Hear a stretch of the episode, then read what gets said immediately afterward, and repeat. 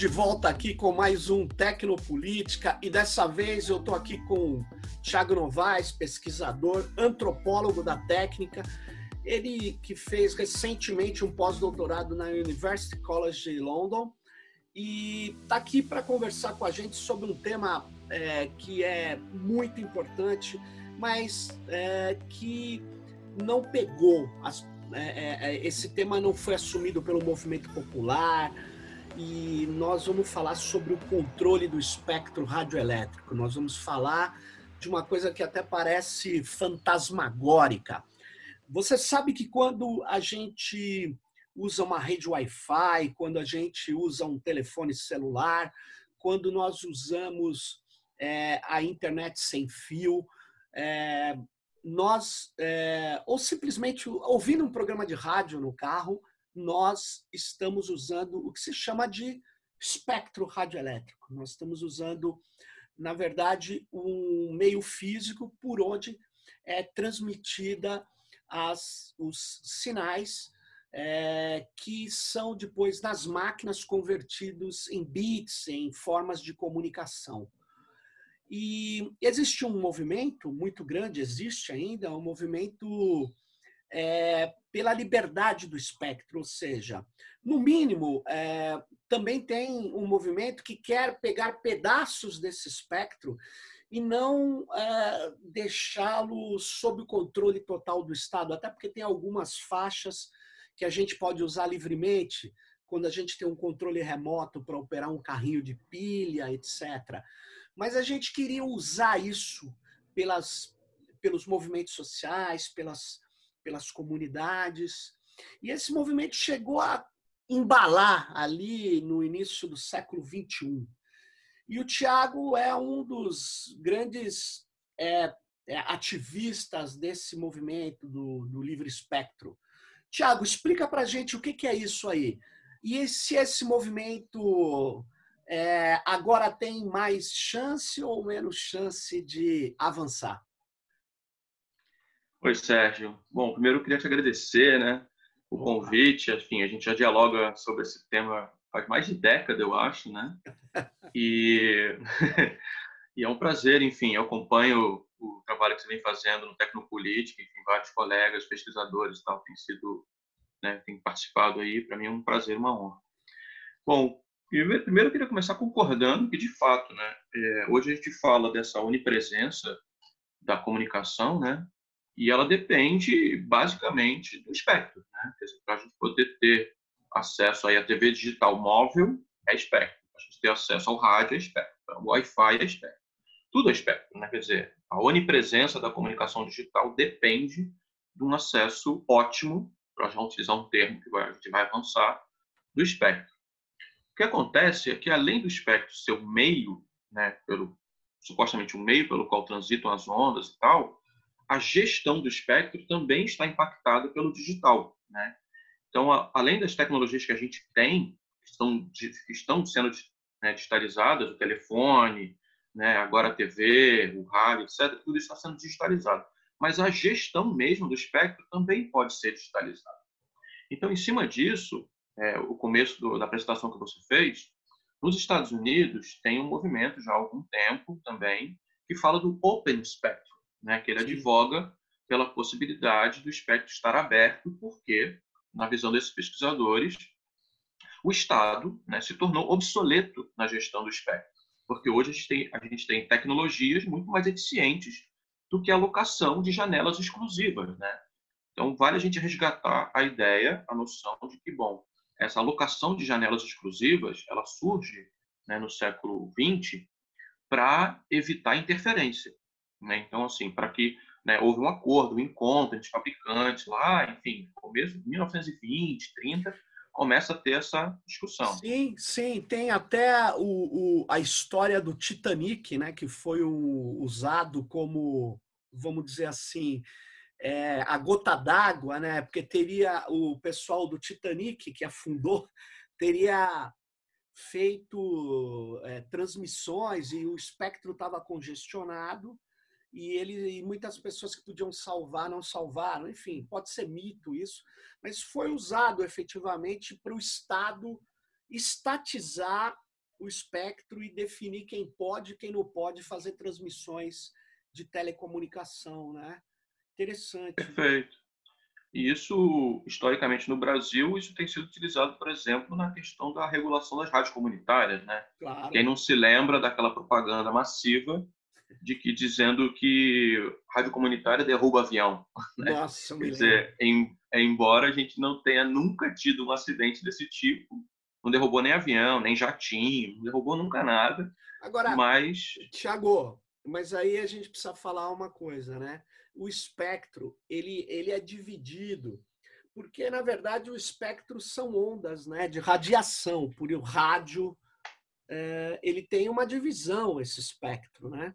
Então, quando a gente usa é, para fazer, por exemplo, numa praça, que nem tem aqui em São Paulo, sinal, vários lugares, na verdade, sinal de, de um Wi-Fi né, aberto, que usa as frequências lá entre, talvez, em torno de 5 mil gigahertz.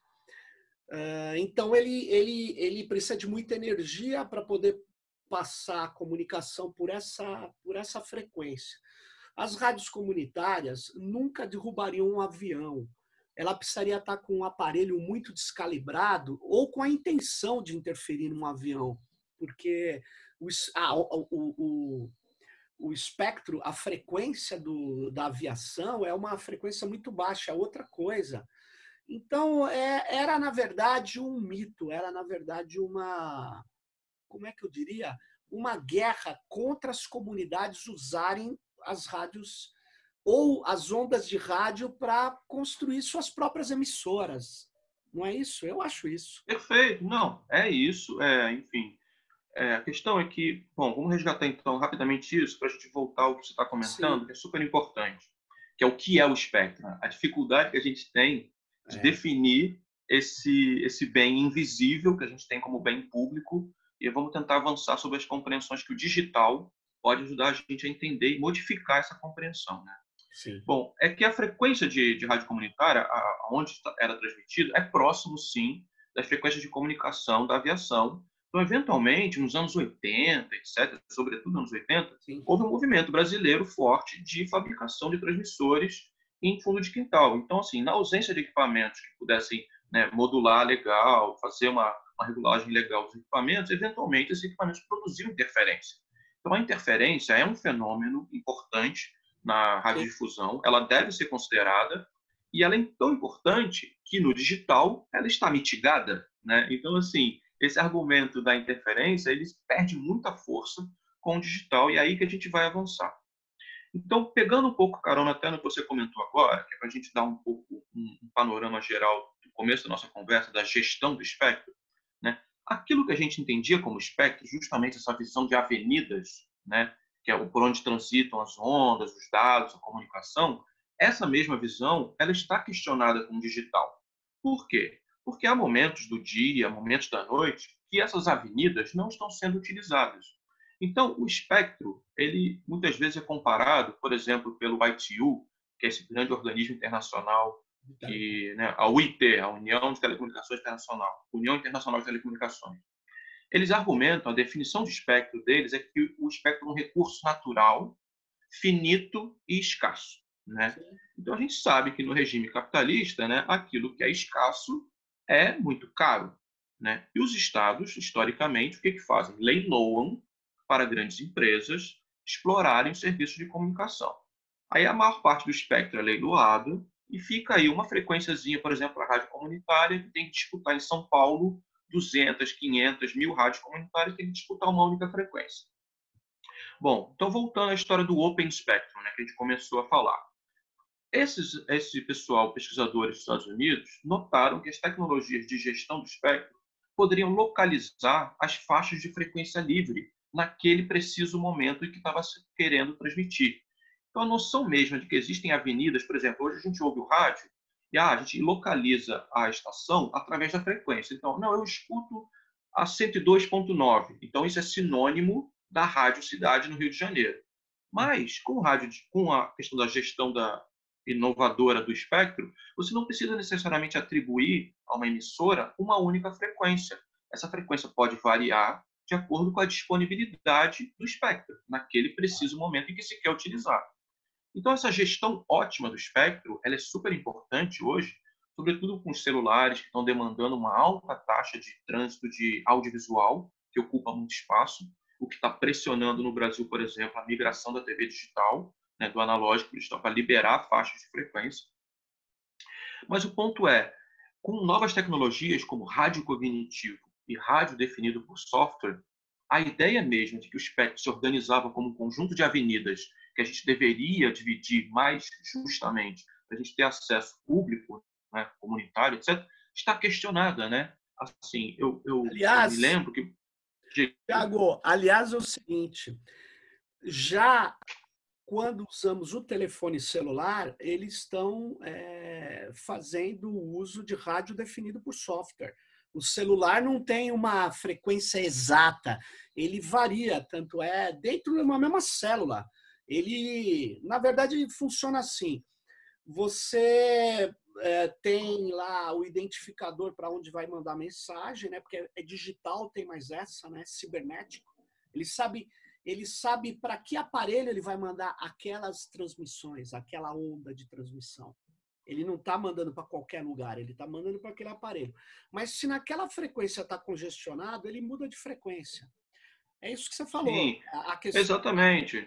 Tá e são técnicas militares, antigas, super é, difundidas já, etc. Então, mas a gente né, pode dialogar com a ideia. Ah, eu ia emendar na questão do bem comum. Né? Ah, então, quando a gente discute é, a questão do espectro como bem comum, a questão toda se coloca, se a gente entende ele como bem comum no regime analógico, o que a gente pode pensar? Né? A gente pode pensar como, por exemplo, utilização das frequências livres, ocupação das frequências livres como ocupação, né, como faz o MST, ocupação de, de terras improdutivas. Então, ocupa-se para produzir. Né? Na definição mesmo do, do espectro da, da UIT e mundo afora, espectro bom é espectro que se utiliza, né? Por quê? Porque aí vem uma contradição entre aquilo que a UIT coloca e a gente tem esse entendimento histórico. A ideia de ser um recurso natural, né? Porque o espectro, se a gente não utiliza, ele não perde, quer dizer, se a gente utiliza muito, ele não perde qualidade. Se a gente não utiliza, ele não fica né, necessariamente ocioso, ele simplesmente ele não existe, né? Então assim, uma ontologia do espectro, pensar o espectro no digital, é pensar o espectro como uma relação humano-máquina, uma relação técnica, em que, se você utiliza sistemas técnicos analógicos, ele provoca escassez e provoca interferência. Se você utiliza sistemas digitais, ele provoca abundância, multiplicação de espaços, outra forma de, de ocupá-lo. Então, acho que a dificuldade que a gente tem hoje é realizar essa passagem, que é uma passagem difícil, porque a gente não tem não vê o espectro e porque, tecnicamente, esse tipo de possibilidade não está amplamente divulgado. Agora, Tiago, nós, é, durante. Eu acho até que a gente escreveu junto, é que você falou a verdade. Faz tanto tempo que a gente trabalha essa questão, não sei se foi há 5, 10 anos atrás, a gente até escreveu um paper, onde você deve se lembrar. A gente falava de é, que o espectro né, está sendo privatizado né, nos Estados Unidos. Né? Teve uma, uma guerra, né? Que foi o seguinte: o espectro é. Como é que funciona? Como você já falou, mas, por exemplo, a Rede Globo recebe uma determinada faixa de frequência para utilizar durante uma concessão de 30 anos, talvez. Tá? Aí para cada país muda, mas o Estado entrega uma faixa de frequência. Bom, aí um movimento de neoliberal nos Estados Unidos falou: bom, é, nós temos que tratar as faixas de frequência como se trata o mercado privado de terrenos físicos. Portanto, ele tem que ser vendido, o Estado tem que vender, e aí cria-se um mercado secundário de troca, de compra das faixas que o Sérgio Amadeu comprou um monte, beleza, aí ele vende se ele quiser ou não ou ele aluga, etc. Aí, ao mesmo tempo, surge o um movimento falando, bom, já que vocês querem privatizar o espectro, então é o seguinte, mesmo numa cidade que tem terrenos privados, tem que ter áreas comuns, tem que praças, avenidas, etc. E, na verdade, o espectro deveria ser gerenciado comunitariamente, como um commons, né? como o mar, como o ar. Não é proibido um avião passar na mesma rota que um outro passou o dia anterior, porque não tem sentido, não, ninguém está ocupando aquele pedaço. E aí, essa discussão ainda é no terreno analógico, né? que você muito bem qualificou de escassez. No terreno digital, a ideia, sem dúvida, dos commons, de transformar tudo num, num espaço comum, ela, ela ganha muito mais condições de viabilidade. Mas me parece que esses órgãos, União Internacional de Telecomunicações, a Anatel, porque a FCC até libera o espectro, né? Até já liberou faixas para uso inteligente, que eles chamavam de white spaces, se eu não me engano. É, espectro em branco pode ser ocupado desde que siga umas regras de equipamento e não de equipamentos digitais que, que são calibrados, etc. Então, na verdade, a própria FCC, que é a Anatel dos americanos, ela liberou o space ou white space, os espaços aí, como você chamou de ociosos, sei lá. Liberou. Aqui no Brasil, a gente não libera né, é, há um conservadorismo e um atraso tecnológico até na ocupação do espectro. Então eu penso que eu penso que a gente a gente poderia, deveria esclarecer isso, porque isso melhoraria muito a performance de lugares, inclusive, que estão como é que eu poderia dizer, abandonados pelas grandes estruturas de telecom, por não serem lugares que eles acreditam, as empresas acreditam que, que seja lucrativo e tal. Por outro lado, queria te perguntar uma coisa aí, Tiago. Pensa bem, olha só, se nós pudermos utilizar o espectro, uma faixa grande, que não seja de alta frequência, porque o espectro é radiação, cara. Se você usa é a conversão de bits é, com alta frequência, você você está usando, você vai ter que usar muita energia elétrica, etc. Se você está usando ali para baixo, é, onde operava, por exemplo, a, a, a TV, a TV, a TV analógica, na faixa dos 300 MHz, você tem condição de usar pouca energia e mandar o sinal muito mais longe. Sinal digital, qual que é o problema? Você imagine num, num lugar grande, na Amazônia, a gente poder gerenciar o espectro comunitariamente. Para as pessoas falarem entre elas, elas podem usar os mesmos aparelhos celulares, os protocolos de internet e falar sem pagar conta. Ou eu estou delirando?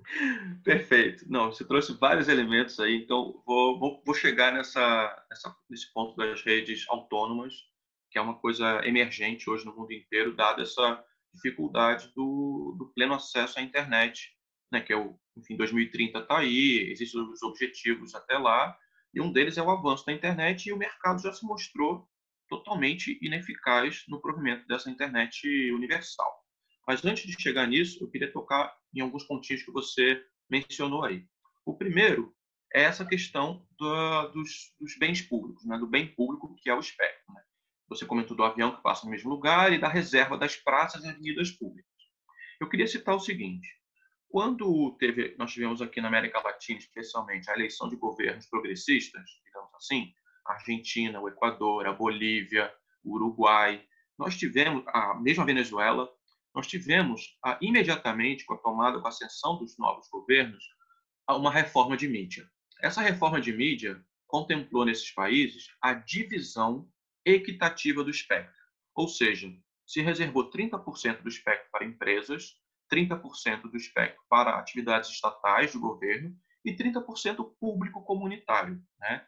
Esse entendimento do espectro como algo que deve ser dividido equitativamente tem no Brasil o amparo do artigo 223, que fala do princípio de complementaridade dos serviços de comunicação social. Qual a importância desse artigo? Por que, que esses meios de comunicação foram né, divididos? Porque a, a infraestrutura que promove a comunicação, né, que promove os editoriais, por exemplo, ela contamina a esfera pública com a sua opinião política, né? Por exemplo, os jornais publicam seus editoriais. Então, os editoriais são uma opinião política de particulares. Então, não existe infraestrutura de comunicação neutra. Ela sempre advoga, ela sempre coloca um ponto de vista político. Então, a necessidade de complementariedade do serviço de comunicação pública é para a gente ter uma esfera pública mais equilibrada. Na América Latina toda, boa parte dela, isso aconteceu. No Brasil, infelizmente, a gente não teve uma reforma de mídia, então a gente está refém disso. Por outro lado, como você comentava, quer dizer, o espectro é de todo mundo. Né? Então, a ideia de um espectro como bem público. No regime analógico, o Estado tem o um argumento de que, para a gente evitar interferência, esse bem público é controlado pelo Estado. Né? Claro. O que a gente está falando agora é que esse bem público pode ser mais bem organizado na ausência do Estado, ou seja, utilizando tecnologias.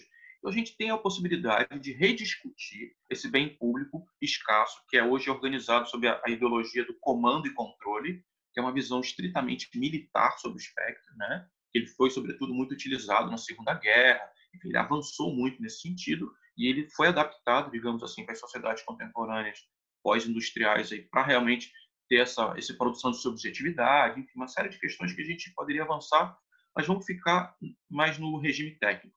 Né? E, com o digital, as possibilidades de multiplicação do acesso são enormes. Então, eu quero citar só algumas características rápidas do digital que a gente muitas vezes não se dá conta. Historicamente, a gente se queixa muito no Brasil da ausência de faixas livres para a gente transmitir TV comunitária, por exemplo, no espectro. Né? As TVs comunitárias foram passar, foram parar no cabo, né? na TV a cabo. Acontece que com a TV digital, e essas são características do digital que a gente deve ressaltar, com digitalização da televisão, a gente tem a possibilidade, por exemplo, de multiprogramação. Um único transmissor consegue transmitir quatro programações ou até mais. Hoje está avançando muito. Né? No Brasil, logo que se teve isso, a TV Cultura de São Paulo começou a fazer, a Rede Globo, a Rede Globo processou é, a TV Cultura argumentando que ainda não podia fazer isso. Mas o próprio decreto de TV digital prevê a multiprogramação, ok? A gente tem no Brasil a TV digital que é interativa, né? ela possibilita uma, uh, o set-top box brasileiro, o sistema brasileiro tem o Ginga, que é um middleware de interatividade em software livre. Né? Que, que foi, criar... Thiago, que foi combatido assim de maneira brutal pelo, pela, pela, por uma série de interesses, corporações e tal. Apesar que eu tenho uma TV Smart TV, que ela tem um Ginga é, modificado dentro dela, da Samsung. Eles o tornaram. Sim, mas a questão é, ele é norma, né? Então, assim, a TV é digital brasileira tem que vir com um middleware de interatividade. O que eu quero ressaltar aqui, então, é que diante do nosso cenário mesmo de dificuldades, de comunicação, etc., existem muitas possibilidades, Sérgio, existe muita coisa possível de fazer. Pela primeira vez na história do Brasil, a gente tem os TVs comunitários, o canal comunitário de TV, o canal da prefeitura, pela TV digital, pelo decreto, ele é gratuito. Todo município brasileiro tem direito a um canal cidadania de TV digital, o que significa poder transmitir quatro programações e um desses canais com transmissão com equipamento da prefeitura, é um canal comunitário. Enfim, então existe muito a ser explorado ainda em termos de digitalização, além daquilo que a gente entende como internet, certo? Porque hoje as plataformas de comunicação elas são convergentes. Não existe mais uma cisão entre, por exemplo, uma TV digital que ela é unidimensional, né? unidirecional. Não, a TV digital ela é convergente com a internet, que é convergente com o rádio. No caso do rádio digital, então, isso se torna ainda mais relevante. O Brasil nem definiu o seu padrão de, de, de rádio. Então, só para fechar esse, esse ponto da, da digitalização.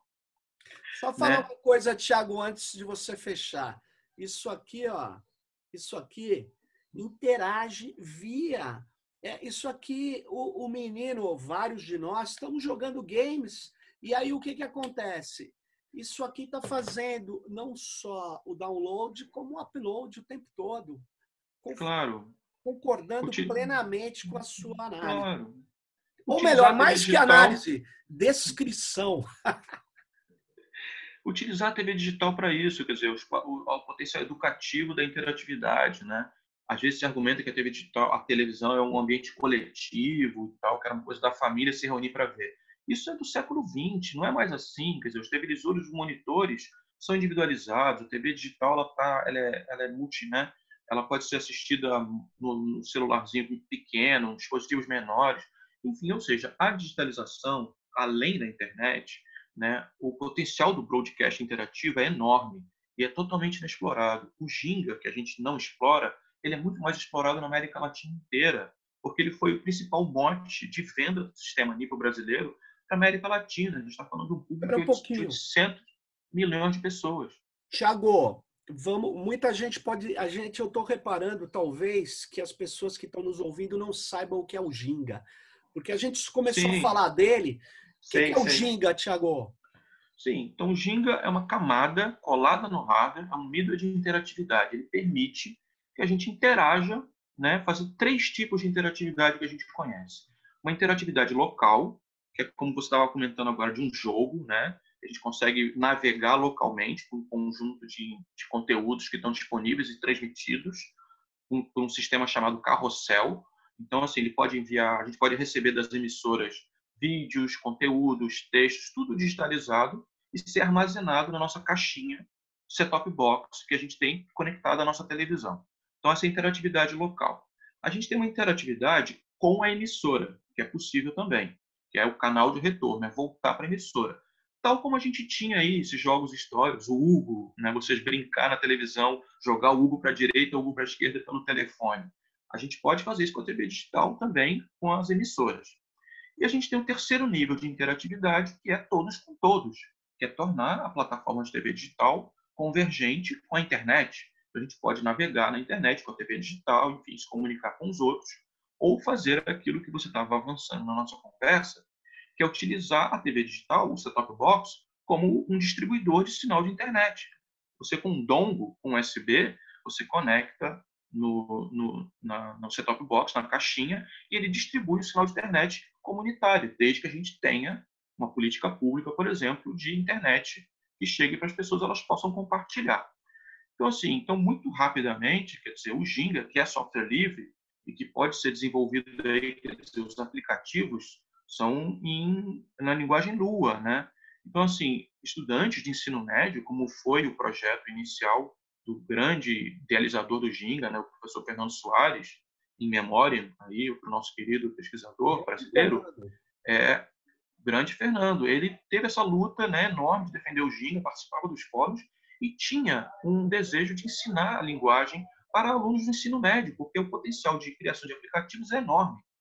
E eu me lembro do Luiz Fernando se queixando de que o Ginga ainda não tinha decolado, porque justamente o pessoal da comunicação e das artes ainda não tinha se apropriado do Ginga e ele estava na mão muito de engenheiros que faziam aplicativos muito, muito com aplicações muito simples. Tiago, a bem da verdade, o, é, sim, eu me lembro dele falar isso, mas ele era, ele, ele foi acolhido, você deve se lembrar, pelo movimento do software livre, né?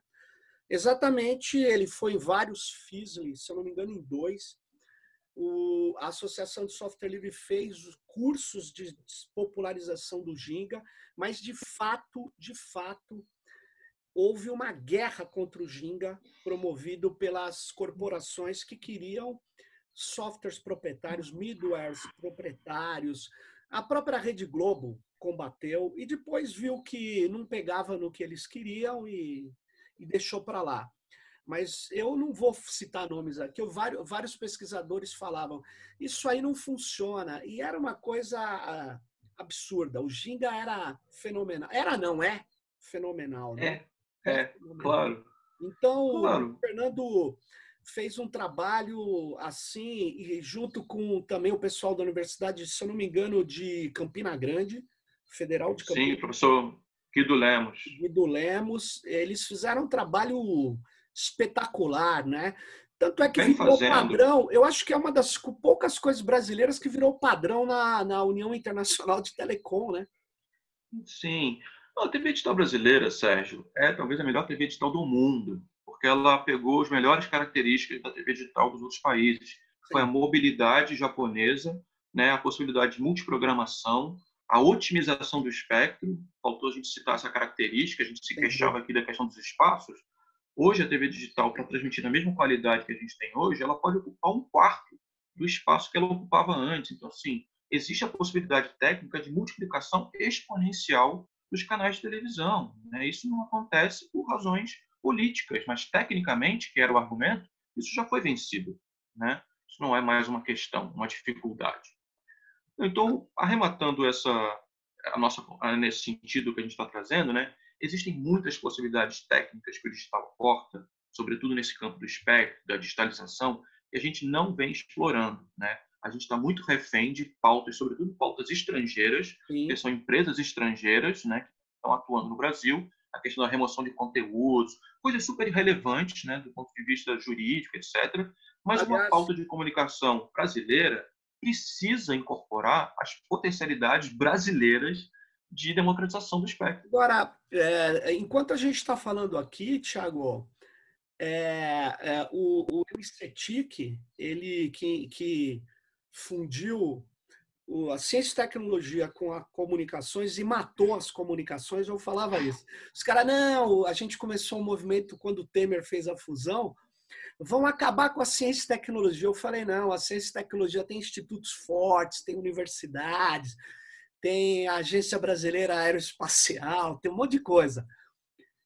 O que não tem consolidado para enfrentar o interesse de quem queria acabar com o Ministério das Comunicações é o segmento de comunicação.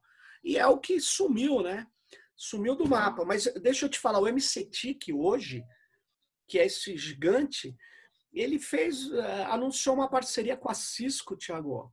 A, a gente está acompanhando, sim. É, uma... é para fazer uma plataforma de inteligência artificial que vai falar da pesquisa dos brasileiros. Cara, isso tem nome, chama-se colonialismo digital. Mas deixa eu falar, antes da gente. Porque senão a gente caminha muito rápido, que a gente vai conversando para o final, esquece uma coisa que eu particularmente acho muito importante e queria que você explicasse aqui, que é a questão das redes autônomas, que é a questão de chegar numa comunidade indígena, chegar nos quilombolas e iluminar a comunicação, fazer a comunicação ali é, sem utilizar os recursos dessas grandes corporações.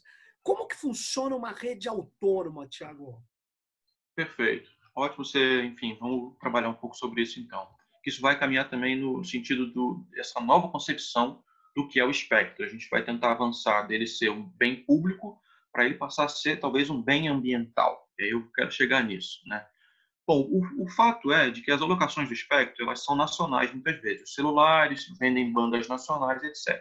Mas as infraestruturas em lugares de difícil acesso e em lugares onde não há uma, um retorno imediato, né, vigoroso do investimento, ou seja, zonas de baixa densidade populacional, essas regiões são subatendidas. No Brasil isso é evidente, né? O litoral brasileiro ele é muito mais bem atendido do que o interior, o sudeste muito mais bem atendido do que a Amazônia. Mas a questão é que o espectro está aí para todo mundo. Né? O espectro não respeita essas fronteiras e as pessoas têm demanda de comunicação. Né? Então, assim, na ausência do provimento de serviços, tem ficado claro que as redes comunitárias, é o nome que é dado hoje, no Brasil a gente teve até uma eclosão de redes livres, tal como a gente trabalhou com rádios livres, né? Antes das rádios comunitárias, eram rádios livres. Antes das redes comunitárias, a gente falava muito mais em redes livres no Brasil. Hoje é um fenômeno global chamado Community Networks, redes comunitárias, que é, digamos, a grande aposta de estados e terceiro setor para o avanço da internet em localidades remotas. Só que, além da internet, né, poder chegar nesses lugares, que muitas vezes é via satélite, etc., o que está claro também é que a instalação de equipamentos, né, de roteadores de baixo custo, por exemplo, é possível, né? Um TP-Linkzinho que custa 100 reais tem uma capacidade de transmissão de dados de 300 megabits por segundo. Né? Se você junta 10 TP-Link numa comunidade, você consegue fazer uma rede de comunicação local, de transmissão de biblioteca, de dados, de áudio, de vídeo, de tudo isso, uma alta capacidade de transmissão de dados e alta capilaridade, né? Então, assim, e de baixíssimo custo, né? Então, assim, hoje tem se feito muito uma aposta, ao invés da gente simplesmente chegar com uma internet para conectar, que, por exemplo, grandes empresas como Facebook têm oferecido zero rating. Não, a gente conecta, mas você só acessa a Wikipedia, ao Facebook e a outras né, plataformas proprietárias. Em vários países, Paquistão, enfim, outros, isso se tornou sinônimo de internet, né? sendo que a internet não é isso, certo? Então, a, no reboque dessas, dessas soluções extremamente imediatistas e controladoras do acesso, a gente vem refletindo sobre a possibilidade é, pedagógica de estabelecer essas redes como instrumentos de produção, primeiro, de conteúdo local, para compartilhamento e fortalecimento local, para, num segundo momento, a gente tentar prover a internet. Porque a chegada meramente da internet, nessas condições, ela tem causado impactos culturais muito fortes, né? Uma aldeia indígena, que muitas vezes não tem né, uma preparação para lidar com isso, quer dizer, você tem avanço de, de, de acessos que não são exatamente benéficos para a comunidade, né? Quilombolas, os rincões, etc. Além disso, questões como a, a oralidade é uma questão fundamental né, para comunidades indígenas, etc. Então, a valorização da oralidade, ensinando, por exemplo, a usar um Audacity, um software livre de edição de áudio que é de baixíssimo é, custo, enfim, gratuito, mas é fácil de transportar. Então, são questões que hoje estão surgindo e não são questões, e são questões globais, né? A gente tem redes comunitárias sendo organizadas no mundo inteiro, porque o problema do acesso à internet, do acesso à digitalização, ele é um problema que atinge metade da população mundial, né? não é só um problema brasileiro. E aí o Brasil tem feito relações é, com outros grupos no, no mundo, especialmente na América Latina, a gente tem grupos fortes na Argentina, é o pessoal do Altermundi, a gente tem na Colômbia o Colnodo, do Brasil algumas entidades têm trabalhado mais fortemente no provimento desse tipo de serviço, mas ressaltando, né, só para deixar bem claro, que o desafio nos parece não é tanto técnico, como eu falava, a gente consegue levar um roteador de baixo custo. O desafio é muito mais pedagógico, né, de que maneira essas ferramentas podem aumentar a circulação de conteúdo local e empoderar de fato essas comunidades. Uh, Tiago, é, antes de ter o golpe no Brasil que derrubou a presidente Dilma, nós estávamos íamos fazer uma experiência com o pessoal do INCRA de São Paulo, quando o INCRA, na verdade, é, defendia é, os pequenos é, é, trabalhadores rurais, os, os camponeses, os, as ocupações. Agora não, é que tipo o Ministério do Meio Ambiente que é contra o meio ambiente. Mas na época que isso era, os nomes caracterizavam aquilo que a gente fazia e não o contrário do que a gente fazia. Nessa época, a gente é, ia fazer um projeto num assentamento grande, rural, para que eles usassem os telefones celulares numa rede mesh. A gente colocaria roteadores, utilizaria um protocolo que ainda não está consolidado, que é o 802.11s, ainda não está consolidado, mas ele funciona. E a gente faria, na verdade, é, uma rede onde, naquele espaço dos roteadores, onde tem os transmissores, vamos, retransmissores mesh, é, as pessoas poderiam efetivamente falar é, sem gastar, inclusive, franquia ou qualquer coisa de celular. Além disso que você está falando, é, não tem problema é, técnico. Na verdade, é, é, o que tem é, uma necessidade das pessoas é, entenderem que elas não podem ficar reféns dessas grandes corporações. Isso, na, na, minha, na minha visão, é isso. E que há possibilidades técnicas, que as técnicas não são mágicas. Como diz o Bruno Latour, muitas vezes, né? a caixa preta né? se apresenta a tecnologia para todos nós como se fosse algo que é do Doutor Estranho, né? feito com com mágica misturado com visões de é, multiverso, que não é mágica, mas enfim.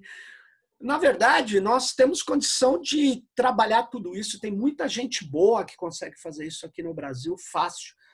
Mas os movimentos precisam se apropriar disso.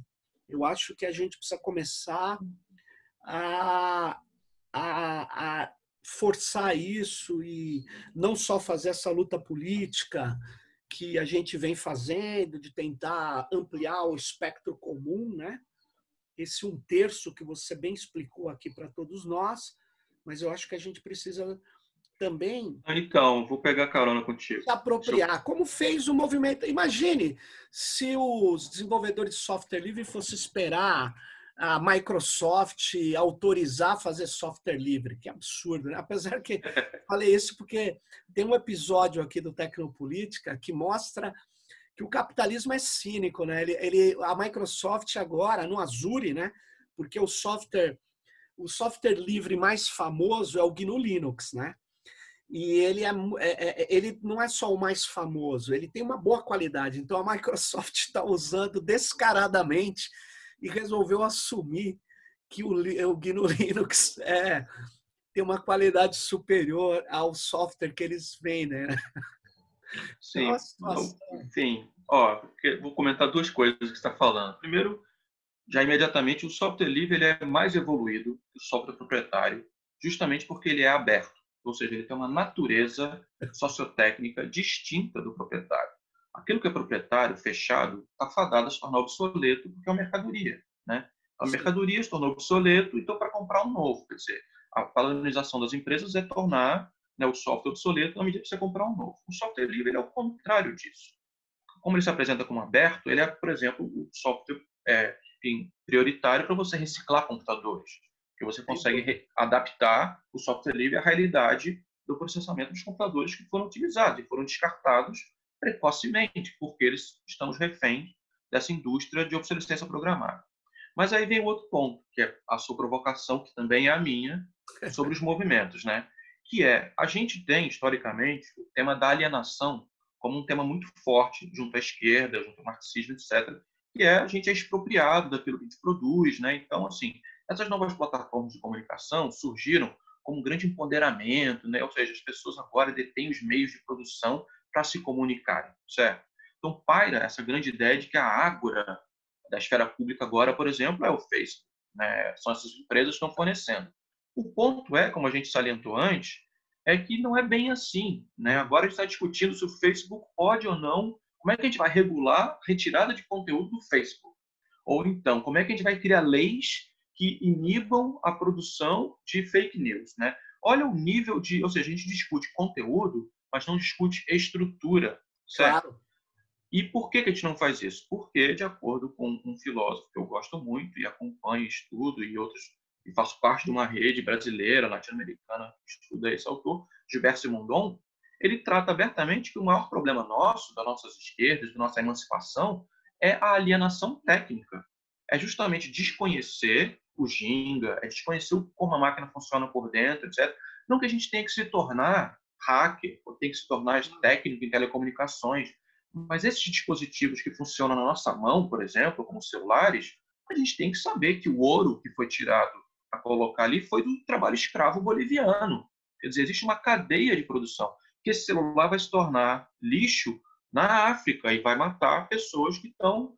Ou seja, essa cadeia produtiva, essa lógica existencial né, de o que a gente consome, Quer dizer, quando se fala, quando rolou aquela coisa da Amazônia, não, a Amazônia está chamando os europeus falando, não, vamos rezar pela Amazônia. Não, não é rezar pela Amazônia, é parar de comprar os produtos que são tirados da Amazônia e são levados para aí, entendeu, a preço de banana. Quer dizer, essa exterioridade, essa ideia de que o mundo funciona de, dessa maneira e a gente não tem nenhum impacto sobre isso, né, chama-se alienação técnica. A gente, é. a técnica funciona para nós, como você citava aí, como algo mágico, né? As coisas funcionam. Quer dizer, quando o nosso modem para de funcionar, a gente liga para o técnico e o técnico fala, liga e desliga o modem. Isso é ridículo, ou, certo? Thiago, ou, ou como inevitável, né? Que é o Sim, exato, que é a linha do progresso. né? Eles estão claro. a máquina está nos dominando. Né? Claro. Né? Que é uma perspectiva que é, que é uma te tecnofóbica, quer dizer, que perde o potencial da máquina, quer dizer, ou se, e também reproduz uma relação escravocrata com a máquina. Sim. A máquina, voltando ao software livre, essa ideia de que a máquina só tem utilidade, ou seja, ela não tem dignidade. O que, que permite a gente trocar o computador, jogar ele no lixo para comprar um novo? É porque essa máquina que foi feita por seres humanos e contém conhecimento humano depositado nela, não tem dignidade, ela não serve, ela só tem utilidade. Qual é o impacto disso no meio ambiente? Ou seja, a gente não tem desenvolvido um pensamento ético né, ecológico, estético. Ó, vamos, sobre como vamos, lidar com a técnica. Vamos, vamos, fazer o seguinte: nós vamos ter que. Eu vou, vou, vou te convidar para discutir alienação técnica em breve, semana que vem, porque isso é uma discussão fundamental. Mas eu acho que a gente precisa fazê-la com. Porque o meu tempo Sim. acabou, a gente já passou do tempo. E, e, o, e a gente tem mantido Tecnopolítica com esse número de minutos aí, mas o que você deixou no final é a discussão da alienação. Da alienação política, social, cultural, técnica ou da alienação sob os vários aspectos. Tem duas grandes visões de alienação que você mostrou do Marx que eu acho que não dá conta dessa questão que você apresentou, que o Simondon nos traz. Então vamos fazer um, um específico. Ok. Mas eu posso te pedir, eu topo total, mas eu quero pedir dois minutos só para fechar então uma questão que eu apresentei e não, não citei. Eu acho que a gente tem a possibilidade hoje, dentro da discussão do espectro, de fazer um avanço é, extraordinário na concepção do espectro como um bem ambiental. Eu digo bem ambiental porque, é, como você comentou, a questão da radiação, a questão da, das antenas, etc., está cada vez mais evidente com o 5G e tudo mais. Se a gente desloca o espectro de uma concepção de comando e controle de bem público controlado pelo Estado e coloca, começa a enxergar o espectro como um bem ambiental, a gente descentraliza essa gestão para um relatório técnico de impacto ambiental. Essa tese foi defendida pelo professor da PUC São Paulo, Celso Pacheco Antônio Fiorilo. Ele escreveu um livro chamado Direito Ambiental é, direito antena em face ao direito ambiental no Brasil.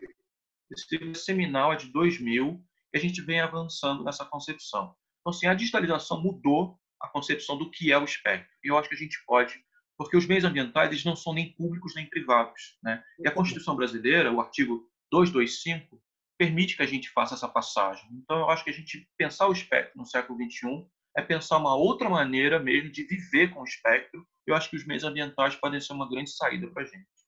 Pô, muito bom, Tiago. Mas vamos fazer a semana que vem é, essa discussão sobre alienação técnica, que aí a gente eu quero colocar o problema dos data centers junto com o que está falando, do impacto ambiental. Muito legal.